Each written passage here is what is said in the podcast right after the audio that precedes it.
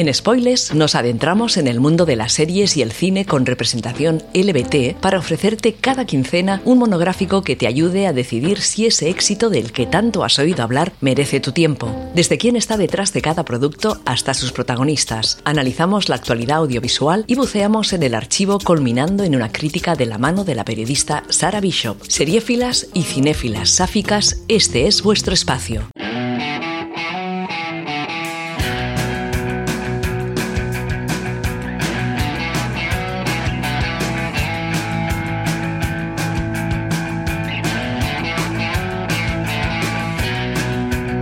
Hola y bienvenidas una semana más a Spoilers, un espacio donde analizamos series de televisión y películas con interés LBT.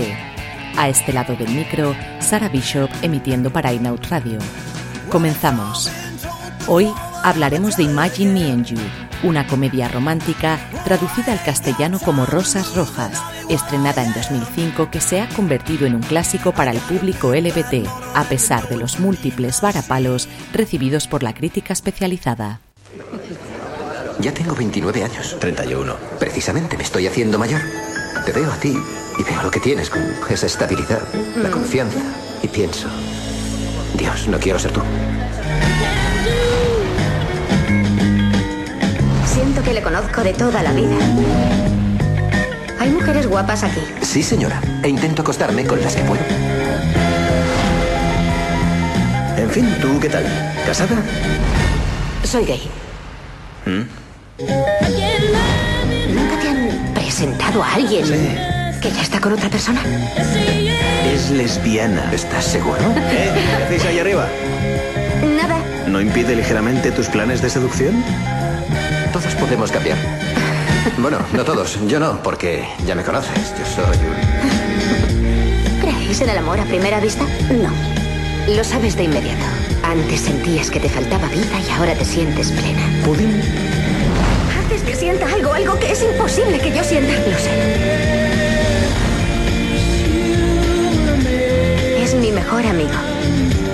Deseame suerte. La necesito. En las bodas, las damas de honor siempre elijan. Ella te quiere, pero no importa. Oh, es lo único que importa.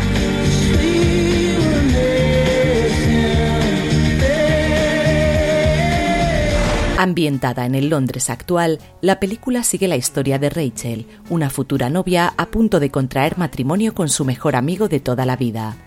Camino al altar, sus ojos reparan en la atractiva florista del evento, Luz, y bastan esos tres segundos para que se despierte algo en ella. Las dos mujeres comienzan a trabar una amistad cada vez más intensa que hará que Rachel comience a cuestionarse sus sentimientos, su matrimonio y su propia sexualidad. La idea original tras el film la firma el director y escritor británico Ol Parker, pluma tras el musical Mamma Mía una y otra vez, el exótico Hotel Marigold o Ahora y Siempre. A él le debemos la adaptación del guion a una de las historias más originalmente sáficas de las últimas décadas, ya que en principio la película que nos ocupa fue concebida para contar el típico romance heterosexual. Gracias a las diosas, los errores pueden redimirse, y es el mismo Parker quien ocupa también la silla de dirección para darle al título un enfoque totalmente homogéneo.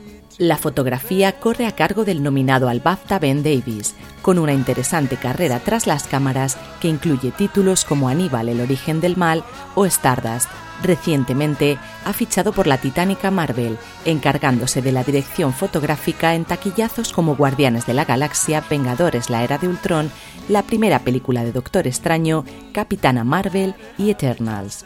El compositor inglés Alex Heffs será quien ponga la nota musical a Rosas Rojas. Con una carrera salpicada de premios, lo conocemos por componer la banda sonora de Plan de Escape, Amor y Honor o El último rey de Escocia, además de uno de los episodios más malrolleros del tecnodrama Black Mirror.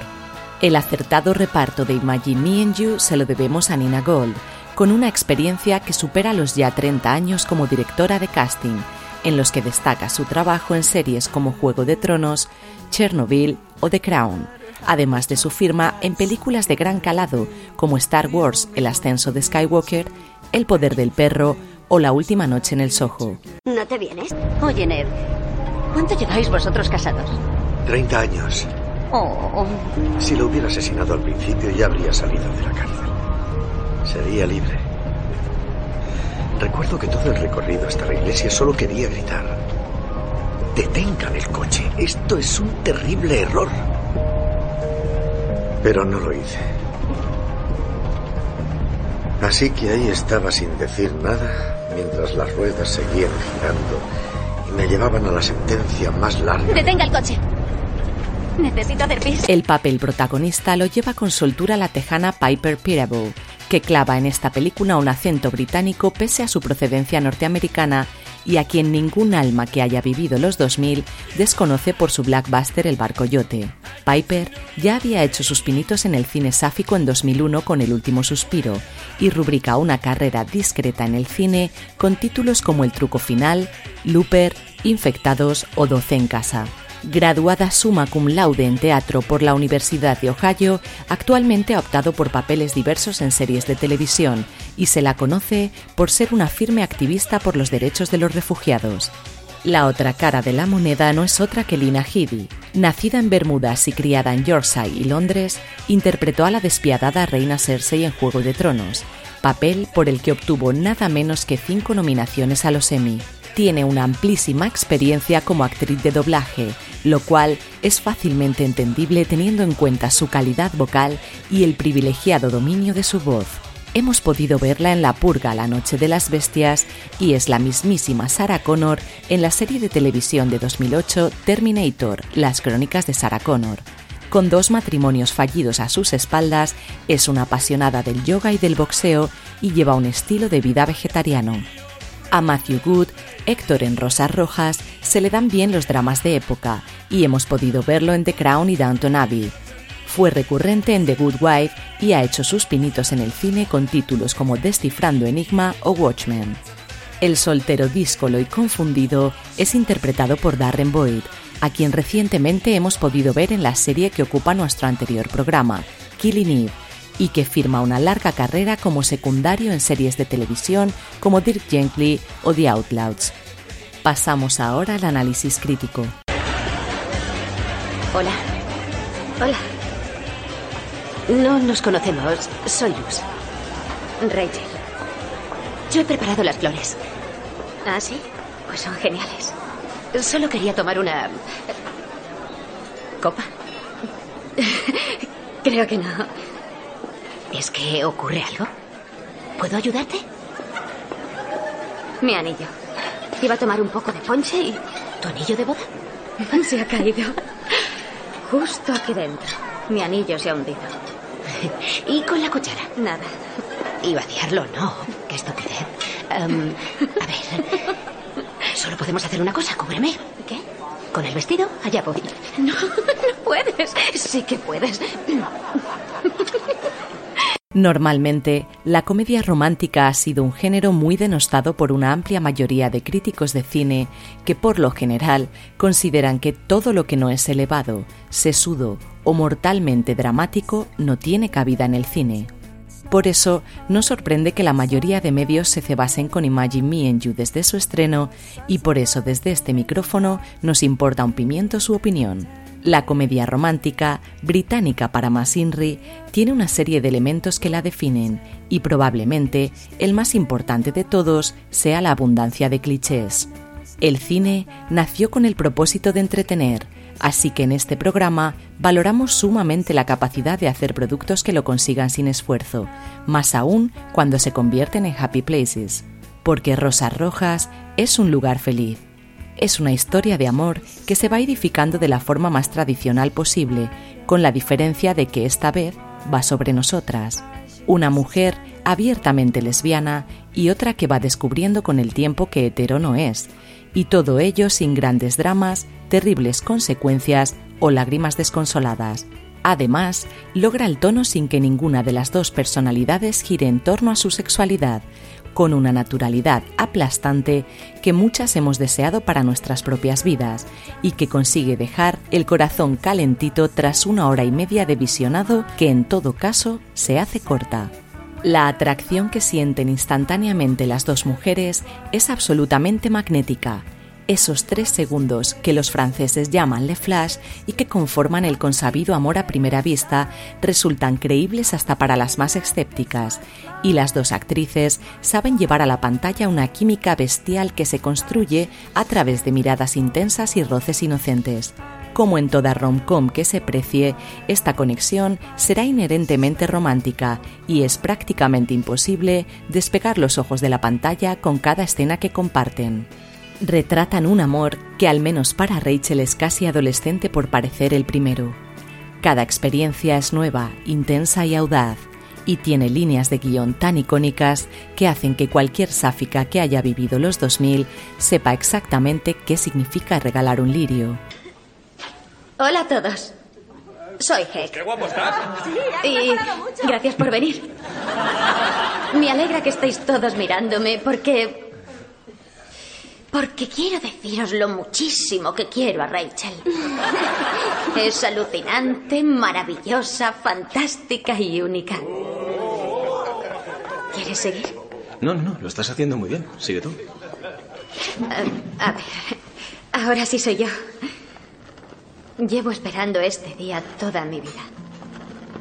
Y me encanta compartirlo con tantos seres queridos y con algunos que no conozco. Pero seguro que sois buena gente. Siento que le conozco de toda la vida. Y le conoceré el resto de ella. Es mi mejor amigo.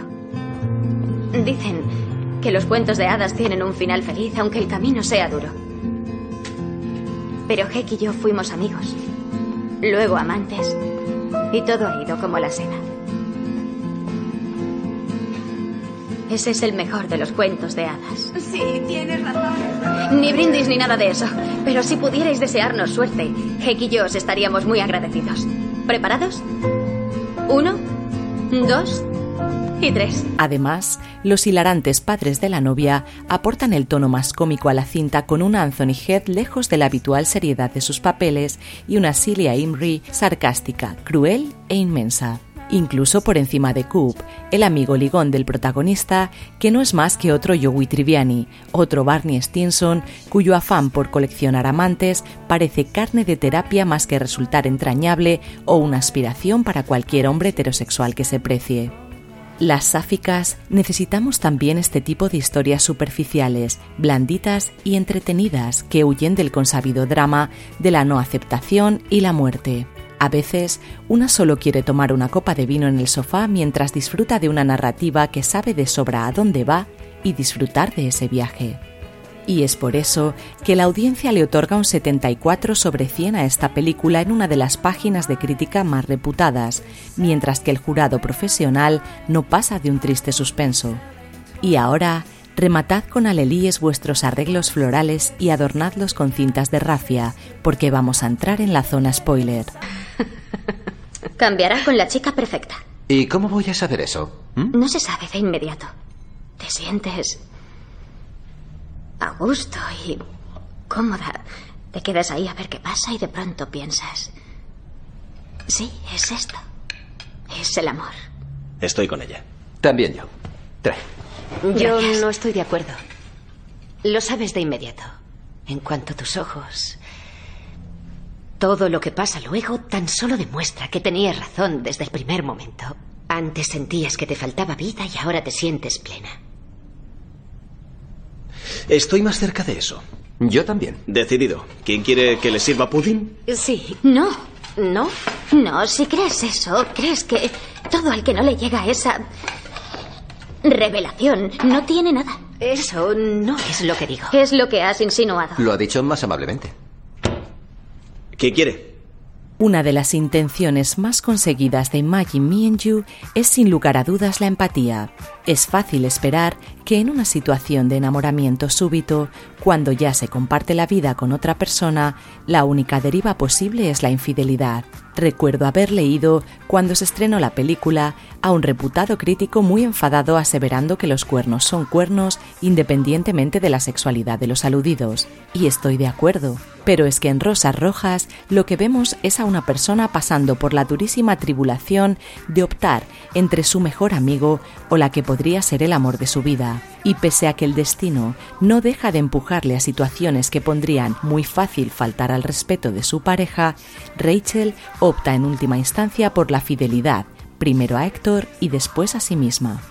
Lo brillante de esta película es precisamente que ningún personaje se convierte en el malo. Podrían haber dibujado al marido como un aburrido, un patán o un hombre cuestionable del que no diera pena deshacerse, pero Heck es un encanto y entiendes perfectamente que haya terminado en el altar. Lius podría ser egoísta y perseguir a la mujer de la que se ha enamorado, pero al ver la situación en la que la coloca, decide quitarse de en medio y hacerle la vida más fácil. Y sobre todo, Rachel podría jugar a dos bandas sin renunciar a ninguna de las personas que le hacen feliz, y en lugar de eso, decide la sinceridad y seguir a su corazón. Idílico, ¿verdad? Por eso estamos aquí. En esta historia no hay villanos y todos tienen un corazoncito digno de ser protegido. Y el elemento disruptivo no es tanto el ansiado beso como la primera mirada entre las dos protagonistas. El conflicto, que sí llega cuando Rachel se hace consciente a las bravas de lo que está sintiendo por Luz, da lugar al diálogo y a una salida del armario nada peculiar que termina con una persecución imposible en el atascado tráfico londinense. Y la canción, el Happy Together sesentero de The Turtles, cantado por un oportuno ciclista que hilvana un final romántico perfecto ante el que la única reacción posible es levantarse en ovación. Se agradece también, con toda franqueza, la ausencia de sexualización de los personajes sáficos, más aún cuando tanto el guion como la dirección están en manos de un hombre. Ya no solo estéticamente se trata de dos mujeres, canónicas, eso sí, que podrías encontrarte por la calle cualquier jueves, sino que sus interacciones tienden bastante más a lo tierno que a la mera atracción sexual.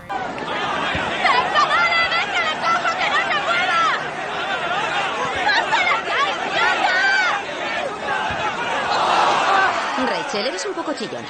¿Qué? Cuando gritas, si quieres que te oigan mejor, tienes que proyectar.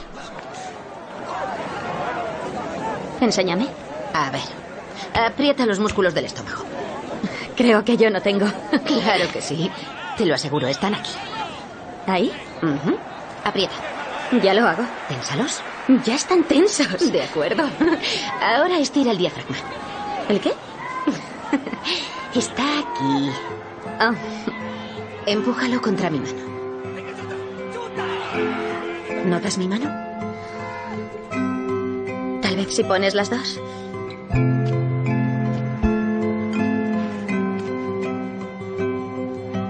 Eso es.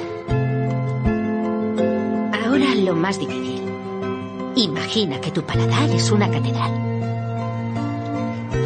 No te entiendo. Vamos. No, los músculos, el diafragma, Es vale, una pero... cuestión de espacio. Verás, tu boca es tan grande que tienes que llenarla de sonido. Desde dentro, llenas el espacio y lo empujas fuera. ¿Pero cómo? Así. ¡Eres un fenómeno! No está mal, ¿verdad? No.